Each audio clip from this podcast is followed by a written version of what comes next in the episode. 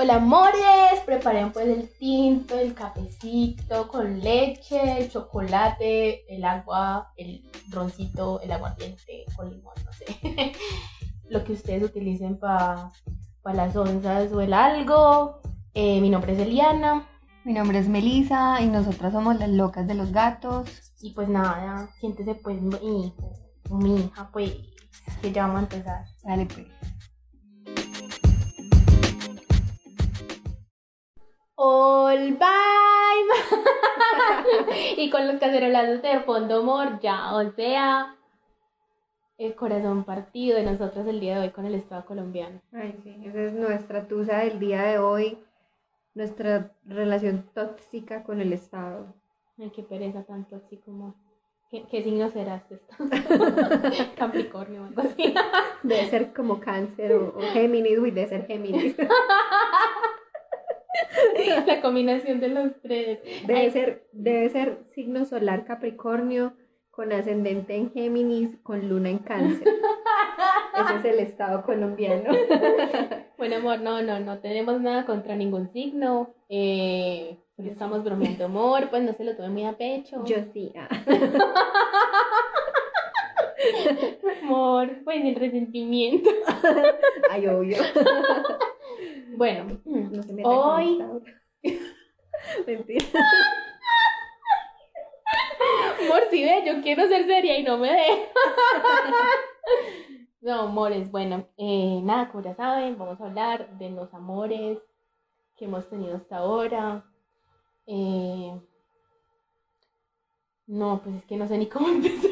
Porque es que la, la cosa con este tema es que por lo regular cuando uno llega a los 30, uno ya empieza como a romper ciertos paradigmas de lo que uno creía que eran las relaciones amorosas. que era lo que yo te decía en estos días, que uno cuando tiene 20 años, por ejemplo, Espérate.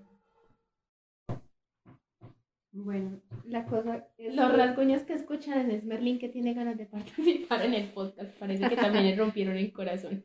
Y entonces.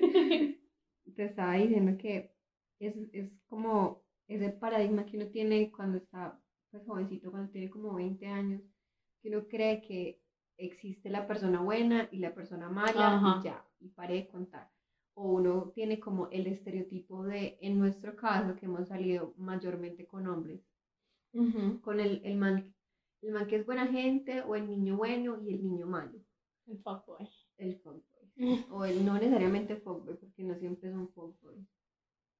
Pero entonces, la, la buena persona y la mala persona. Y no siempre es así. Siempre hay un montón de. em, ¿Cómo se dice eso? Prismas. Pues sí, como que no es solamente un lado, sino que hay Eso varios. sí, como, hay como un, un espectro así gigantesco entre una cosa y la otra. Que es lo que uno al cumplir los 30 o al ir llegando a los 30 se da cuenta que las cosas son así, que no son como blanco y negro. No todo blanco y negro. Depende del matiz. No, bueno. Bueno, ya tenemos claro que hoy yo no voy a ser la que va a causar risa. Bueno, por cierto, carra por siempre. Eh, La cara. la carra, amor. Eh, no, pues sí, o sea, y pues tenemos que hablar también, obviamente, de dónde salen esas ideas. Obviamente, amor, Disney, los cuentos, eh, el príncipe azul o la princesa, porque también. O sea, nosotros vamos a hablar desde nuestro punto de vista Como siempre. hetero, de mi parte, pues, hetero cisgénero y Mira, tú. jamás, eso sí, jamás. Eso sí, jamás, no, ese, ese es mi, ese es mi karma, yo digo que yo estoy pagando algo en esta vida, pero, pero bueno, por ejemplo, heterosis yo y esta chica, pues vi, No, yo no soy bi, yo soy pan. ah, bueno, pan, perdón, anyways, eh, si quieren saber qué significa, busquen, googleen, Eh, el caso es que, o sea, si empezamos a decir, los hombres son una gonorrea, pues, mor, todos los manes con los que yo he salido son hombres y pues yo estoy hablando de esos hombres gonorrea. Si usted se siente aludido, amorcito, pues no sé, yo creo que te deberías de revisar, pues, pero no Vea, al que le caiga el guante, que se lo. Pero sí, el caso es que no solamente con nosotros, sino con los manes también. La princesa que la va a amar y va a estar ahí, no importa lo que suceda. Y pues no, amor. No sea tóxico. sí, pues porque es que todas las, las figuras de relación en todos los cuentos son como súper tóxicas. Ella está de acuerdo. eh, son muy tóxicas y, y entonces todo el tiempo es como que no, eh, este man, eh, no sé, eh, no parece que vaya a hacerme daño, porque tiene una carita de nerdo que no puede con ella, y porque todo el tiempo está pendiente de mí, y pues mor, no, nada, el que es infiel, marica, saca el tiempo. ¿Cómo? Uno no sabe, pero lo hace. en plena pandemia. Y en plena pandemia, sí. Pues yo no me quería referir a eso, pero está bien. El caso es que, pues, o sea, sí, o sea, la gente es mal, no es mala ni siquiera, simplemente como que no son emocionalmente inteligentes y no saben qué hacer con lo que sienten. Pues, por ejemplo, yo soy una persona que trata de ser lo más sincera posible y yo, la verdad, jamás he mentido. Pues, ni he puesto el cuerno. Jamás has mentido. En una relación sentimental. Ah, ok. Ah, eh, eh, no, porque es que... No, no, yo sí he mentido, obviamente, pero en una relación mm. sentimental yo trato de ser muy sincera en cuanto a lo que yo estoy sintiendo. Y pues si a mí me, o sea, no sé, yo estoy con alguien y alguien me empieza a gustar, yo prefiero decirle a esa persona como, mira, pues como que alguien me está empezando a gustar, no sé qué hacer con esto, qué hacemos al respecto, y a mí me gusta que también lo hagan conmigo, pero pues no toda la gente está dispuesta a eso, la gente prefiere mentir para evitarse ese tipo de conflictos, porque la gente siempre cree que conflicto es algo negativo y no. Eh, y no, uno tiene que hablar, uno tiene que decir las cosas. Y esa es como una idea que todo el cine, que todas las películas, todo lo ha puesto, le ha puesto a uno. Es como que no, marica, en una relación no debe haber problemas, en una relación eh, no se deben de hablar esas cosas porque, puta, o sea, como putas me va a gustar otra persona. Marica, somos tantos seres humanos, huevón, o sea, ¿cómo no me va a gustar otra persona? Esas cosas pasan, sí, eso pasa. El problema es las decisiones que usted toma con respecto a ese sentimiento o a esas cosas que usted está sintiendo. o sea, pues no sé, de forma personal, yo digo que si a uno le empieza a gustar otra persona, es necesario que primero usted sea honesto con usted mismo Exacto. y después con la otra persona. Porque es que no hay una cosa más horrible que estar como alguien. Estarle ocultando, estarle ocultando algo a alguien es tan maluco. Yo he sido infiel una sola vez en la vida y fue una cosa súper maluca. Yo tenía como 17 años, o sea, era una niña. No me justifico, obviamente, porque pues igual, niño o no, esas cosas no se hacen. Pero era súper incómodo porque yo sabía lo que yo estaba haciendo y me sentía reculpable y me daba ansiedad y cuando mi novio iba a visitarme era como, ¿qué es esto? No, yo le estoy poniendo los cachos, no sé qué. O sea, sí, no te sale de tu mente. O sea, es una cosa horrible. A mí me da ansiedad, bueno, aparte que uno sufre de ansiedad, es como... Por eso yo creo que nunca he sido capaz, ¿sabes? No, porque es que yo no podría con eso, o sea, yo, yo necesito decirle a la persona lo que estoy sintiendo huevón, si no me, me exploto, marica, o sea, me, Así como el Mingles cuando ella se le vomita encima, literal, el vómito verbal que se vuelve vómito, eso sería yo. no, o sea, no me da la vida para esa mierda. Ver, sí, a mí me pasó, a mí me pasó que yo le dije, yo le terminé diciendo como, oíste, em, es que pasa esto, no sé qué, con este man, bla, bla, bla, y, y, pues, ¿qué vamos a hacer? Porque es que yo no puedo vivir más con esto, yo no puedo seguir así, o sea, yo necesito ser sincera contigo la cosa es que después de, después de que uno es sincero, uno tiene que entender que tiene que hacerse responsable de esas cosas.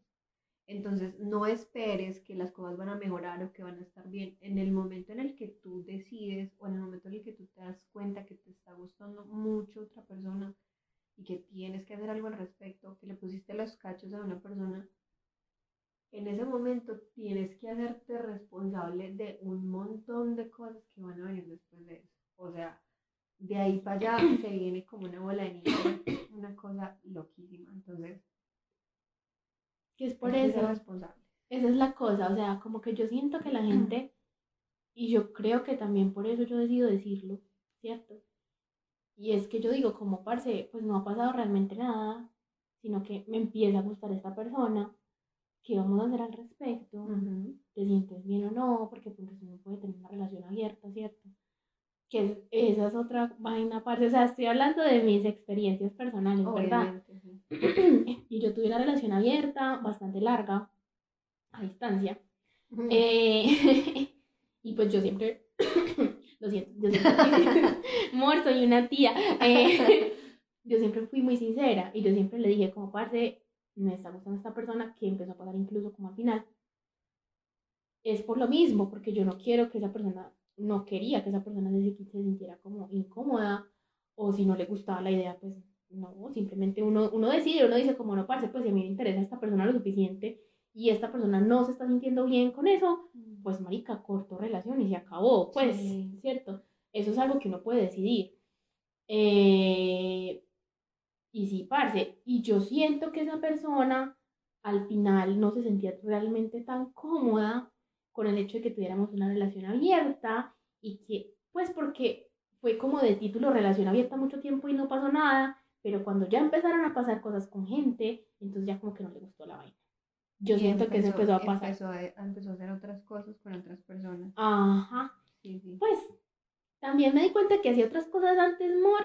Ah, es que esa es la otra cosa, pues. Y, y, y también, digamos que desde el lado, desde el punto de alguien que, que sí, marica, pues yo, yo fui el santo cachón, huevón, pero con toda y yo no sabía, huevón. o sea, me lo hubiera bailado ni siempre con toda, huevón, si hubiera sabido, huevón. Bueno, en fin, eh, el caso es que, pues, cuando uno se da cuenta de esas cosas, de esas infidelidades y de esas mentiras, porque la infidelidad no duele tanto que se metan con otra persona, sino la mentira, eh, es que tú ves ya esos recuerdos que tenías con esa persona de otra manera. Total. Entonces ya no es tan lindo, ya no es como que, ay, e-, eso fue hermoso, no sé qué, ya es como que, sí, era hermoso, pero detrás estaban pasando tantas cosas que yo no sabía, que yo ya no sé si era sincero o no. El problema es que uno normaliza una cantidad de cosas. Bueno, en, en, en caso pues, de una relación relativamente normal como la que tú tuviste, porque en mi caso, pues yo he tenido relaciones abusivas, entonces es una cosa diferente. Eso lo hablamos después. Sí, eso, es, un, es, un, tema un poco más heavy que, que quisiera no tratar. Entonces, digamos que esos, ese tipo de relación relativamente normal, tú has tenido, sí tienen ese, ese tipo de cosas. O sea, como que la gente empieza a normalizar que me hable mal, que me esconda cosas, que me invalide, que porque de alguna manera eso también es abuso. Eso es abuso psicológico, eso es abuso emocional. La persona te está invalidando todo el tiempo. Yo veía eso en tu relación, la que estás hablando, que ese tipo es así, porque el tipo es un manipulador de mierda. Cáncer. sí, vio, es que la gente. ¿Vio? vio que sí. Los cáncer no lo conocen. En fin, todos no. No, porque yo soy ascendente cáncer. Mo. Por eso, no me Mores, no, chao. ya, me fui. No, pero sí, o sea, y esa es otra cosa que yo creo que también estábamos hablando. Eh, ustedes dirán, ay, ¿ustedes por qué están profundizando tanto? Pues son cosas que hemos aprendido a través de los años. Y es que eh, cuando uno está en una relación, eh, la rutina empieza a golpear bastante fuerte. Y eh, es muy cierto que cuando uno tiene una relación muy larga, la mía fue de seis años prácticamente, eh, uno empieza muy pequeño y ya pues cuando está terminando la relación, pues uno ya, yo ya estaba rondando los 28, los 28. Wow. Entonces, eh, ya uno ve las cosas de una manera muy diferente. uno se empieza a plantear realmente qué está haciendo con su vida, etcétera, etcétera. El caso es que cuando uno empieza una relación, uno empieza como con con una proyección con esa persona, ¿sí? Pues con todas las expectativas. porque además cuando uno piensa, empieza una relación, o al menos yo, pues yo ya estoy incluyendo a esa persona en mi vida, en mi futuro, en mi planes a futuro. Morno la tía hoy. Entonces, eh, entonces, ¿qué? Entonces cuando uno está, sí, planteando a esa persona en su futuro, eh, pues a veces como que se le empieza como a difuminar lo que uno quería y lo que esa persona quiere. Y entonces a veces como que uno mismo no es capaz de discernir cuál es lo uno y cuál es lo otro. Totalmente. Y, en eso hay que tener mucho cuidado porque pues mis sueños son míos, o sea, mis sueños no son de nadie más. Y pues uno a veces se deja llevar mucho como por esa proyección con la otra persona. Lo digo porque me pasó. Este Yo creo podcast que- es una de las cosas que yo jamás como que lo... Pues, o sea, eso lo surgió entre nosotras dos. Pero son cosas que yo quiero para mí y que no le pertenecen a nadie más. Y es algo que uno tiene que mantener en Total. relación. Yo creo que a mí, pues, a pesar de haber sido una relación muy abusiva, la que tuve con una persona que duramos casi nueve años de relación, casi nueve años De, de idas y una venidas, década, ¿no? no, literal, una década de mi vida desperdiciada con un abusador, bueno, eso es, otro cuento. La cosa es que a mí me pasaba exactamente eso.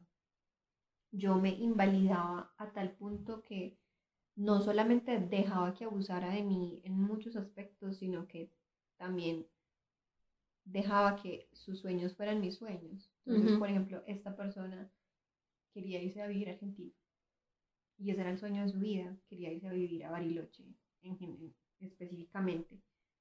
Y él quería eso y quería, no sé, como, quería estudiar arquitectura, creo, una cosa así, no me acuerdo. Y quería hacer una cabaña y quería vivir en una cabaña por allá, lejos de la gente, no sé qué. Y eso yo lo convertí en mi sueño para mí. Eso nunca fue mi sueño. Yo soy una persona muy sociable, a mí me gusta mucho compartir con la gente. Y para mí vivir con un, con un man en una cabaña por allá, eso para mí es algo terrorífico. Pero no, yo lo había convertido en un sueño mío porque ese era el sueño del man. Cuando terminamos, por fin, yo me di cuenta de eso, yo me di cuenta que yo no tenía sueños. Eso es tan Porque es que yo empecé esta relación horrible y tormentosa a los 18 años. Marica, no bien chiquito. Exacto. Y el tipo este ya tenía, cuando yo lo conocí, yo tenía 18 y el man tenía 26.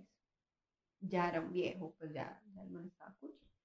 Entonces, obviamente, la manipulación increíble que había era una cosa loca. Entonces era como que yo necesitaba que él me aceptara primero porque yo obviamente toda mi vida pues fui muy sola, entonces llegó esa persona como a darme toda la atención del mundo, entre comillas, porque era, era más como, ¿cómo se dice eso? Como, Acaparar. sí, era, era una cosa sofocante, una obsesión horrible, eso no era, eso no era ni atención ni amor ni nada, eso era una cosa re tóxica.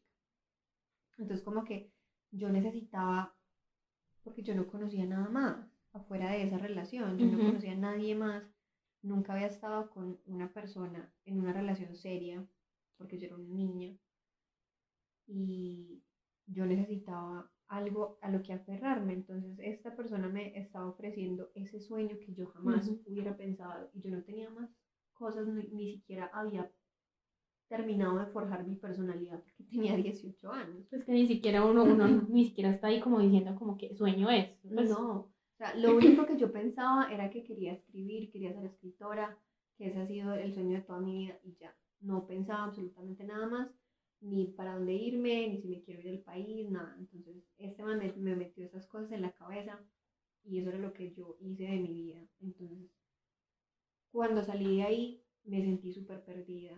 ¿Yo qué voy a hacer con mi vida? Si este man era mi vida. Parce, me pasó igual. Pues, y es como que, o sea, y ni siquiera, pues, por ejemplo, en mi caso, pues, yo sí no estuve en una relación abusiva, pues, o sea, lo que yo les digo, uno empieza a normalizar cosas, pero no es abusiva.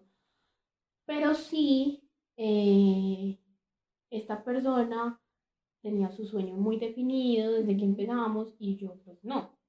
Y ahí sí no había diferencia de edad, de hecho él era menor, pero pues yo apenas, pues, amor, yo, yo, estoy, yo soy artista, amor, o sea, no tengo nada más que decir. Entonces, pues, o sea, yo sí tenía un sueño muy claro, pero ese sueño muy claro se volvió parte de la vida que él tenía en otro lugar.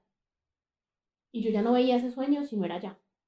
Mm, Entonces, eh, y, y a pesar de que yo veía muchas otras posibilidades, digamos que inconscientemente yo las bloqueaba porque yo decía, pues no, pues yo me voy a ir con este man, o sea, porque, Claro. es, porque es mi vida, porque ya lo planeamos, eh, porque eso fue muy charro, porque ya como que, digamos que ya empezamos a decir como, no, marica, ya me voy a ir con él a vivir y terminamos en, como en, en- esa planeación, terminamos. Qué Entonces, fuerte, qué fuerte. qué fuertes, fuertes declaraciones, amiga. Pero sí, pues, o sea, como que Y ahí, pues como que cuando, porque yo fui la que terminé, es por eso, porque yo me di cuenta como fue pucha, o sea, yo no estoy haciendo mis sueños alrededor de mis sueños, yo estoy, yo estoy haciendo mis sueños alrededor de sus sueños. Alrededor de su vida. De su vida, que además, y no estoy poniendo como, pues, como culpas de nada, pero realmente él no era una persona que se diera mucho en ese aspecto, ¿sí? O sea, él tenía muy claro sus cosas y él no iba a ceder por mí, ¿cierto? Y yo estaba cediendo sin querer, entonces también es como que, parce, uno cuando aprende de esas relaciones serias, largas, lo que aprende primero que todo es como que, parce, primero yo, segundo yo, tercero yo, cuarto yo, quinto yo, y por allá en el 100 quizás otros. Pues de verdad uno empieza como a aprender eso. Total pues, o por, el, por la, pues al menos mi familia, casi que no lo Ya empezamos, Eliana. Pero pues, o mi familia o la gente que yo quiero, ¿cierto? Sí. Pero igual siempre voy a ser primero yo. Eh, otra cosa que aprendí, lo de los sueños, parce, uno tiene que forjarse sus propios sueños, aparte de su pareja, porque usted no sabe qué va a pasar puede que ni siquiera sea que terminen, se murió, marica, o sea, cualquier mierda puede pasar y usted se queda ahí con todos sus planes y usted no tiene un plan B, ni sé, usted tiene que tener todos los planes, o sea, la vida llega y lo desbarata uno y no puede quedarse sin esos planes, pero igual uno tiene que tener esos planes, como que parce, y entonces si no pasa esto, entonces ¿qué puedo hacer? Pero no, parce, o sea, uno como que se encierra demasiado de verdad eh, yo en ese aspecto de, de, ver a los amigos, menos mal si nunca fue así, pues yo sí seguí viendo a mis amigos, aunque cuando ya empezamos la relación, pues como más a distancia, sí empecé como a priorizar mucho nuestros tiempos y a, a, como sí, como abandonarme un poco yo también con mis, con mis propios como planes, ni siquiera con mis amigos, sino con mis planes como tal. Eh, entonces sí, es como muy, muy importante. Ah, bueno, los tiempos, parce, o sea, no tiene que darse tiempo para uno. Claro, es que uno tiende, cuando uno está en una relación inmadura, que es lo que queremos mostrar, la diferencia entre una relación madura y una relación inmadura, es que cuando uno está en una relación inmadura, uno tiende mucho a priorizar a la otra persona por encima de absolutamente todo. Entonces, cuando uno no tiene amor propio, primero. Segundo, responsabilidad afectiva. Entonces uno tiende a echarle la culpa y a echarle como responsabilidades a la otra persona que no le competen. Entonces por lo regular uno tiende a poner a esa persona en un pedestal y toda tu vida y tu tiempo y tu energía y todas las cosas que estás haciendo giran en torno a esa persona. Y así no tiene que ser, no debería ser así tu vida es tuya y tiene que girar en torno a ti, porque tú eres el que lo está o la que lo está viviendo. Sí, pues o sea, es que por aquí está todo muy jodiendo y nos interrumpió. Pero es que, o sea, que, amor, vayan a terapia. o sea, por favor, en serio. Pero en serio que sí, o sea, es muy importante ir a terapia, o al menos si ustedes no creen en eso, porque pues sí, o sea, está bien no sé, marica, háganse cargo de sus traumas por amor a Jesucristo, a la universa. o sea, en serio, por favor, háganlo, porque en serio, uno cuando empieza a trabajar en uno es que se da cuenta todas esas responsabilidades que uno está como cargando en otra persona que no le corresponden, como dijo Meli, todas esas cosas que uno evita porque uno está evitando hacerse cargo de sus cosas. Es que esa es la cosa con las relaciones también que uno no quiere hacerse cargo de sus cosas, entonces se hace cargo del, del, del otro. Exacto. Y no. Ese complejo de Salvador. exacto, total. Que eso también, pues, hablamos mucho del tóxico y de que el del abusador, pero también hay que hablar de, de, de ese complejo de Salvador que tenemos muchos, que de nuevo es de los cuentos, es de los papás, marica de la religión, porque Jesucristo se sacrificó por el bien de todos nosotros. Parce, eso no quiere decir que todos tenemos que hacer lo mismo. Pues porque es que, o sea... no, usted no tiene que salvar a nadie, usted no es un maestro ascendido que vino aquí a salvar a la humanidad. No, y usted no tiene por qué estar sufriendo 24/7, parce, aquí se vino a pasar, es bueno. Entonces, entonces se vino a pasar, bueno, le tiró un cojín al gato. eh, pero sí, parce, uno vino a pasar bueno, no a estar detrás de alguien salvándole el culo porque es que además cada uno se tiene que hacer cargo de su propio culo. O sea, yo por, no, o sea, mi mamá se hizo cargo de mí cuando yo no podía conmigo mismo. Total. Y no- ya, nadie más tiene por qué hacerse cargo de mí. O sea, No hay responsabilidades, nadie tiene responsabilidades contigo ni tú tienes responsabilidades con nadie. O sea, vos tienes que hacerte cargo de tus mierdas y de tus traumas y tus cosas. Sí, la gente te hizo daño y no sé qué, y esta persona, bla, bla, bla. Por ejemplo, en mi caso, yo tengo demasiados traumas y demasiadas cosas eh, traumáticas que me han pasado en la vida. Pero yo no le puedo seguir echando la culpa a los demás de las cosas que me pasaron. Yo tengo que tomar las riendas de mi vida y hacerme cargo yo de mis cosas. Porque entonces, ¿quién está viendo? Ellos o yo. Yo exacto. estoy viviendo mi vida, yo tengo, yo tengo que ir a terapia, yo tengo que sanar esas cosas, yo tengo que aprender a perdonar y a perdonarme a mí misma y seguir con mi vida, porque si no, nunca voy a poder ser feliz. Entonces, por ejemplo, mira la última relación que yo tuve, que si bien no era una relación tóxica, porque no lo fue, fue una relación relativamente bonita, pero el problema era que en ese momento de la vida en el que nos metimos, ninguno de los dos estaba haciendo cargo de sus cosas. Entonces, cuando eso pasa, por mucho cariño, por mucho lo que sea que haya, las cosas no van a funcionar. De amor no se vive. Exacto, porque es que si tú no aprendiste a quererte a ti mismo, tú no le puedes dar cariño a otra persona porque si tú no sabes querer, si tú nunca recibiste cariño y no has sanado esos traumas de tu infancia, ni siquiera sabes que tienes traumas de tu infancia. Empecemos por ahí, porque a este sujeto le pasa eso. No, y a mucha gente, mira que, pues, y de nuevo, y no se trata, pues porque lo estuvimos hablando un montón y nosotros sabemos mucho que los hombres son lo peor, o sea, nosotros hacemos todo el tiempo esos chistes y bla, bla, bla, y servible poca cosa. Pero realmente es la gente en general. ¿Y por qué es la gente en general? Porque la gente no se trabaja a sí misma de una manera mental y emocional, o sea, y consciente. O sea, no lo hacen, no lo hacen. ¿Y qué es lo que hacen entonces cuando les toca enfrentarse a cosas? Unos huye. La gran mayoría de gente huye. El ghosting no es más que huir de una situación en la que no se sienten capaces de enfrentar lo que está pasando. Así de sencillo. Eso es el ghosting. Total. Eh, infidelidad, parce, lo mismo. Tal vez estás huyendo de lo que estás sintiendo, ya no querías estar más en esa relación y necesitabas una excusa para terminarla, parce. O sea, uno cree que no, pero todo está justificado porque es que, marica, uno no hace las cosas porque sí. Total. Pues, Ujú. Pues Duque sí, pero nosotros no. El caso es que, eh, Mor, sí, o sea, háganse de verdad, de verdad, háganse responsables emocionalmente. Y, y también, cuando uno se empieza a ser responsable emocionalmente de uno mismo, también es más consciente de con quién se empieza a meter. Exacto, ahí iba yo.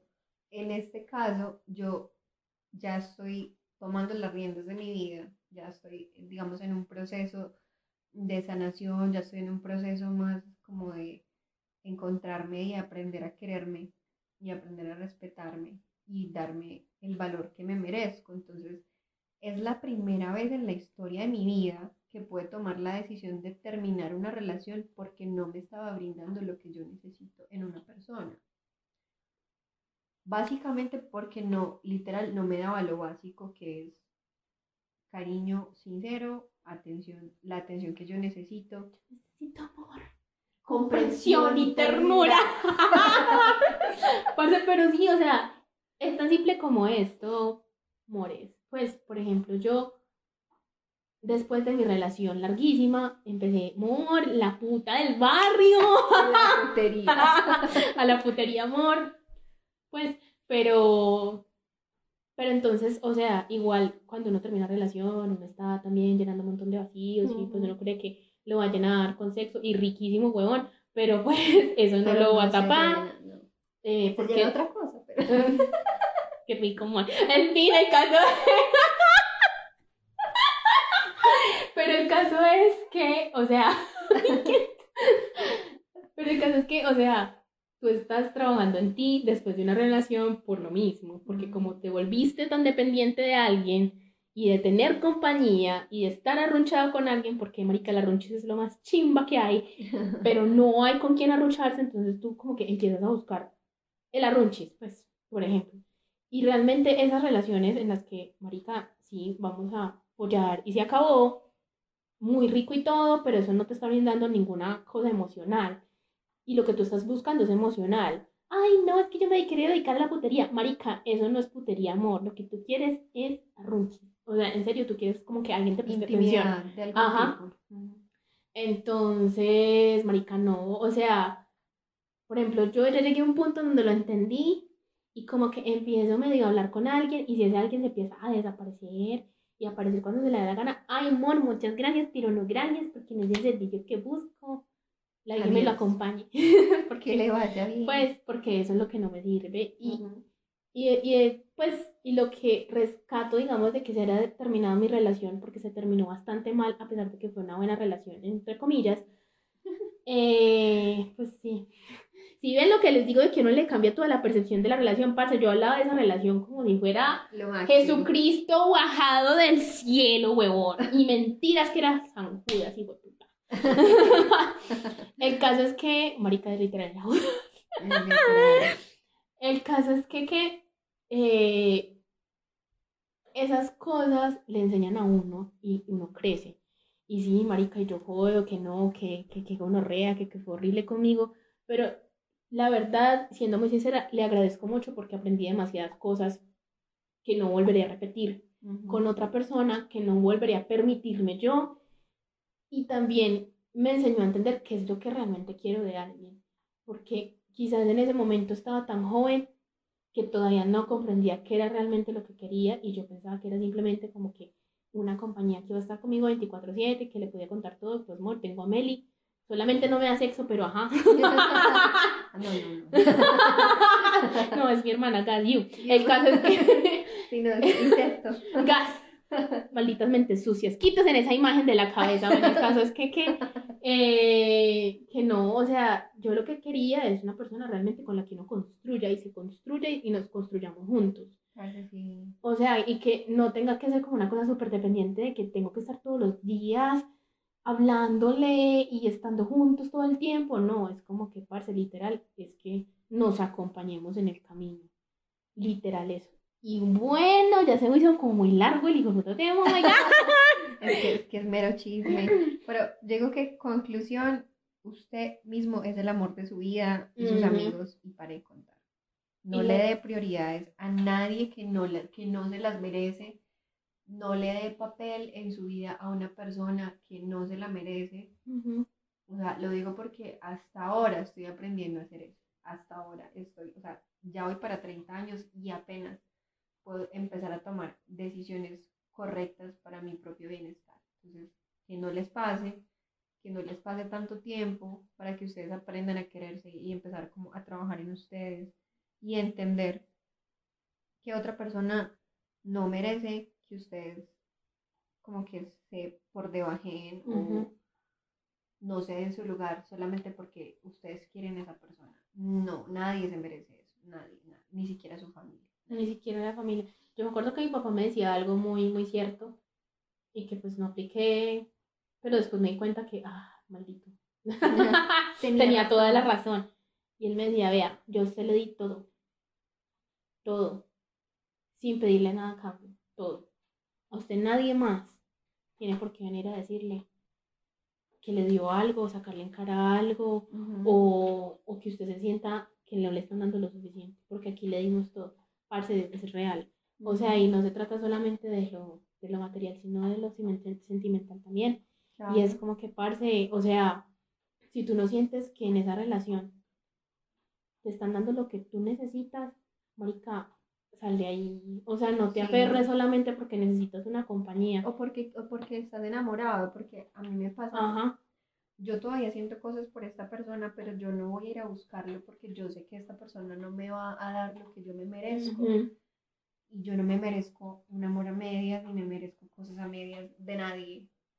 Ni tener por qué estar enseñando a alguien cómo quererme. No, no. Porque es que esas cosas bien nacen. Es que, es que realmente esas cosas nacen y no estamos hablando de, ay, es que tengo un problema y no le voy a decir que tengo porque él debería saber. No, es que eso es otra cosa aparte, pero eso hablaremos después. Eh, pero, pero realmente es eso, o sea, marica, si yo quiero algo y no siento que esa persona me está dando eso, entonces, parce, chao, pescado.